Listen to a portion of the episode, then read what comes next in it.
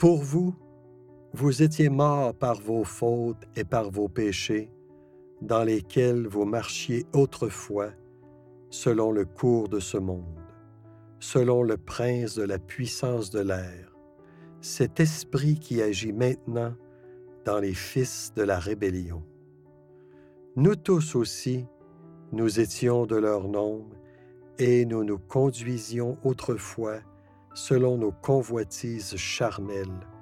Nous exécutions les volontés de notre chair et de nos pensées, et nous étions par nature des enfants de colère comme les autres.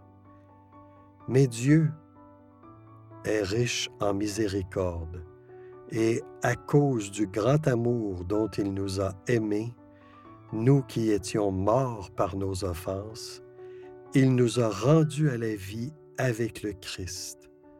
C'est par grâce que vous êtes sauvés. Il nous a ressuscités ensemble et fait asseoir ensemble dans les lieux célestes en Christ Jésus, afin de montrer dans les siècles à venir la richesse surabondante de sa grâce par sa bonté envers nous en Jésus-Christ. Éphésiens chapitre 2 versets 1 à 6. Considérez la richesse en miséricorde de Dieu par rapport à votre propre vie. Il ne nous rencontre pas à mi-chemin. Sa nature même le conduit à affronter la mort et à susciter la vie et c'est ce qu'il accomplit résolument une fois pour toutes lors de votre conversion. Mais c'est ce qu'il continue d'accomplir encore et toujours en raison de vos péchés et de votre folie. En considérant votre vie, vous vous demandez peut-être, perplexe, si la miséricorde divine en Christ n'est pas tout bonnement passé à côté de vous.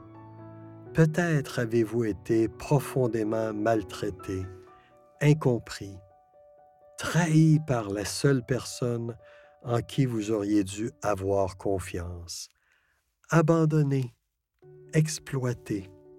Il se peut que vous portiez en vous une douleur qui ne se dissipera qu'à votre mort.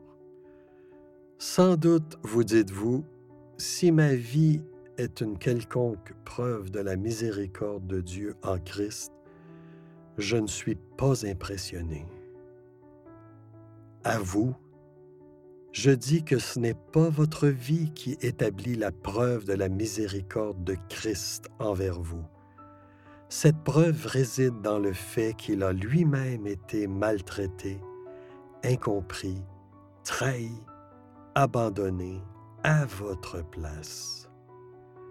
Si Dieu a envoyé son propre Fils marcher dans la vallée de la condamnation, du rejet et de l'enfer, vous pouvez marcher avec confiance en lui dans vos propres vallées en chemin vers le ciel.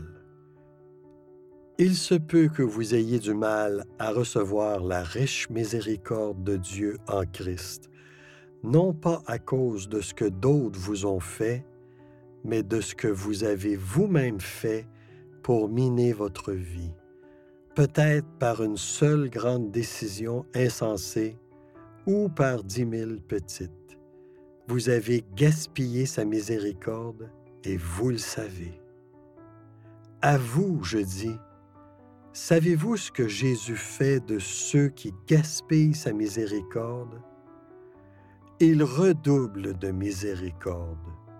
Dieu est riche en miséricorde. C'est justement l'idée. Que l'on ait péché contre nous ou que nous ayons causé notre propre malheur en péchant, la Bible dit qu'en matière de miséricorde, Dieu n'a pas le poing fermé, mais la main ouverte. Il n'est pas chiche mais généreux. Il n'est pas pauvre, mais riche. Le fait que Dieu soit riche en miséricorde signifie que les recoins marqués par la plus grande honte et que vos plus profonds regrets ne sont pas des hôtels où la miséricorde divine ne fait que passer, mais des maisons dans lesquelles réside la miséricorde divine. Cela signifie que les choses en vous qui vous font le plus grimacer le poussent à vous étreindre plus fort. Cela veut dire que cette miséricorde n'est ni calculée ni prudente comme n'est la nôtre, elle est non restreinte, abondante, enveloppante, magnanime.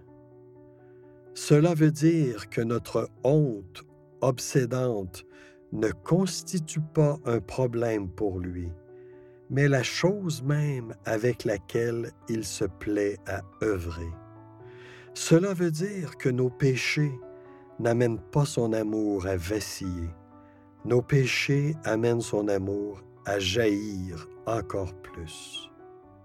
Cela veut dire que le jour où nous nous tiendrons devant lui, en silence, sans presse, nous pleurerons de soulagement, bouleversés de constater à quel point la perception que nous avions de son cœur riche en miséricorde était lamentable.